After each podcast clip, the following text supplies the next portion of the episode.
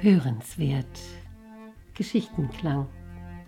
Kann eine Geschichte dein Leben verändern? Podcast von Jana Ganzert und der Akademie für Lebensenergie. Herzlich willkommen und es ist so schön, dass ich Ihnen heute wieder eine Geschichte vorlesen darf.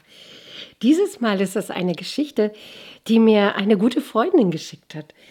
Also auch an Sie, wenn Sie eine schöne Geschichte finden oder etwas, wo Sie denken, boah, wie cool, das könnte mal jemand vorlesen, dann würde ich mich freuen, wenn Sie mir das einfach zusenden.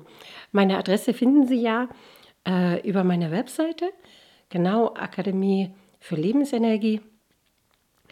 Und genau, also in diesem Sinne ähm, freue ich mich ganz sehr über diese Geschichte, die mir zugesandt wurde.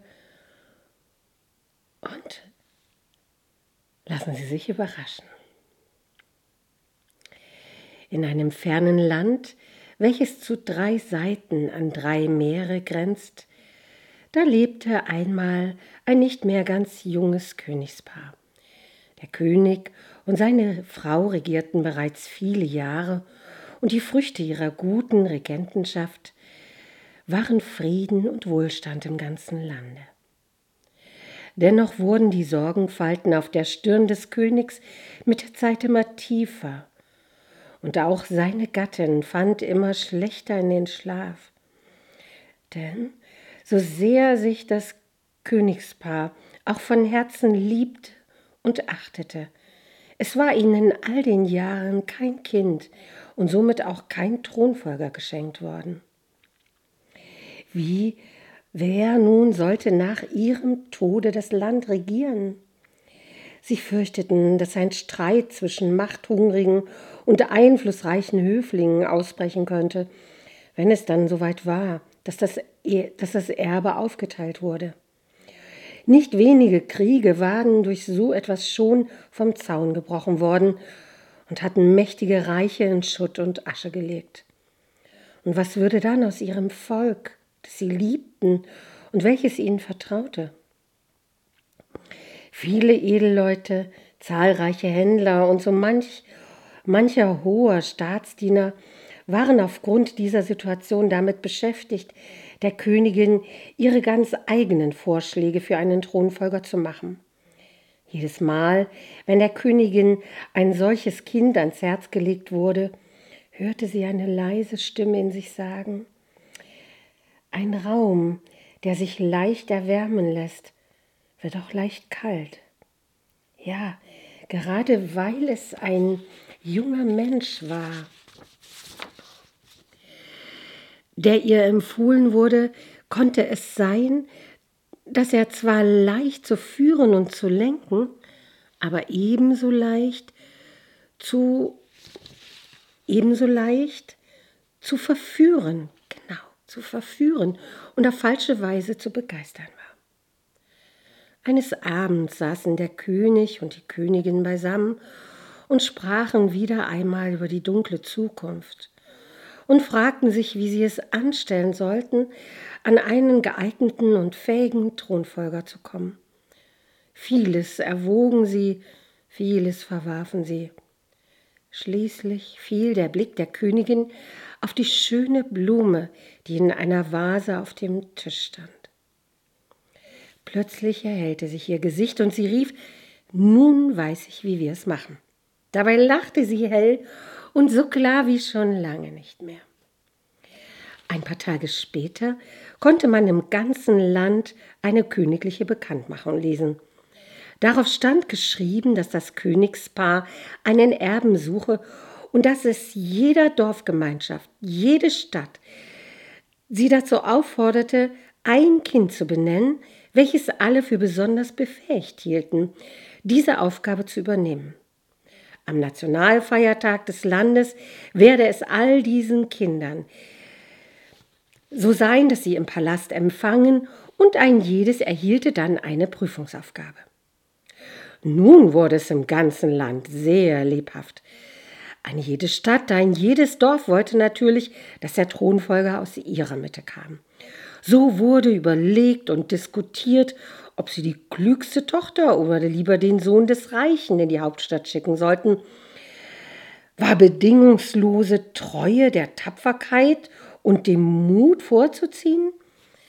Die Wahl war alles andere als einfach. Nur ein kleines Dorf in der Nähe der Küste hatte sehr bald seine Prinzessin ins B ausersehen. Sumin hatte ein ehrliches, freundliches Wesen. Ihre Klugheit und Hilfsbereitschaft, ihre Liebe zu Tieren und Menschen schätzten alle sehr. So manchen versetzte sie mit ihren bedachten und weisen Äußerungen in Erstaunen, wenn sich die Erwachsenen mal wieder die Köpfe heiß geredet hatten. Ja, sogar stille Bewunderung empfand man ihr gegenüber, wenn sie mit Entschlossenheit Dinge anpackte, die andere gern liegen ließen. Nun war der große Tag da. Oh, was war das für eine Aufregung. Viele hundert Kinder fanden sich im Palast ein. Die Königin begrüßte sie feierlich und dankte allen für ihr Kommen. Dann sagte sie, wie ihr bereits wisst, der König und ich möchten aus euren Reihen einen Nachfolger wählen. Dazu haben wir uns folgende aus Aufgabe überlegt. Ein jeder von euch bekommt von uns Blumensamen. Wir bitten euch, diese Samen aufzuziehen und so gut wie ihr könnt zu pflegen. Das Ergebnis eurer Arbeit könnt ihr uns in genau einem Jahr an dieser Stelle präsentieren. Dann werden wir entscheiden, wer unsere Nachfolge antreten wird. Stolz, neugierig und vorsichtig nahm ein jedes Kind die von der Königin und dem König persönlich überreichten Samen entgegen. Zu Hause angekommen, begann ein jedes sofort mit der Aufzucht. Nach einem Jahr fanden sich alle wieder im Palast ein. Da waren stattliche Gewächse zu bestaunen, die teilweise sogar Früchte trugen. Der König und die Königin schritten die lange Reihe entlang, in der sich die Kinder aufgestallt hatten. Für jeden der kleinen Gärtner hatten sie ein gutes Wort, doch ihre Gesichter wurden immer ernster, je weiter sie die Reihe entlang schritten.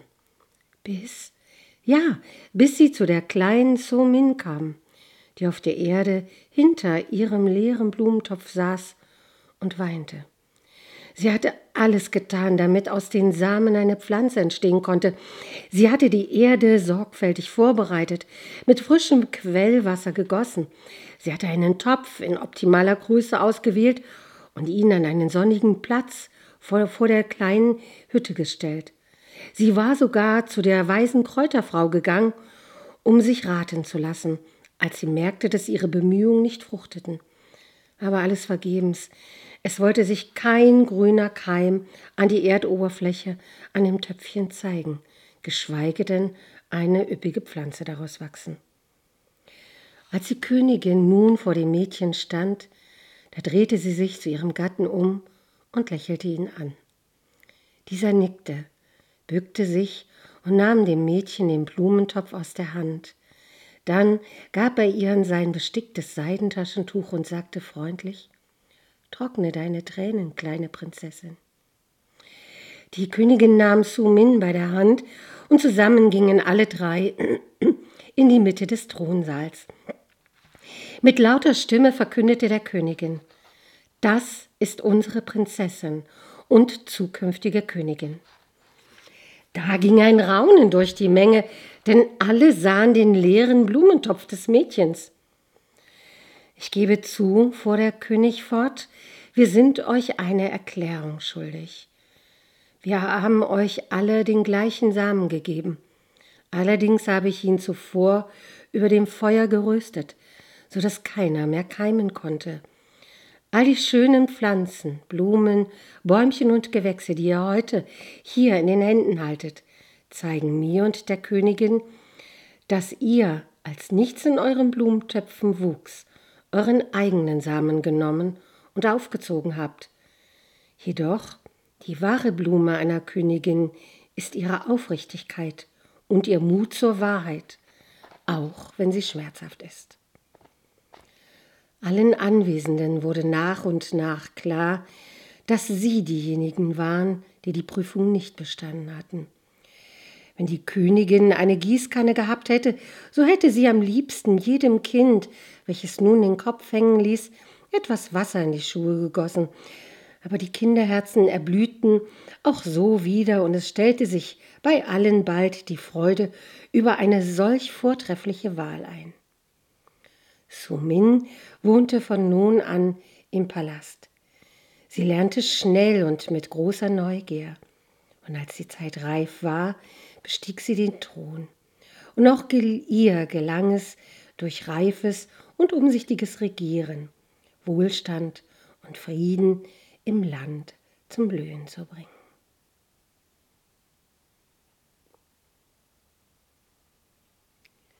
Alles, alles Gute.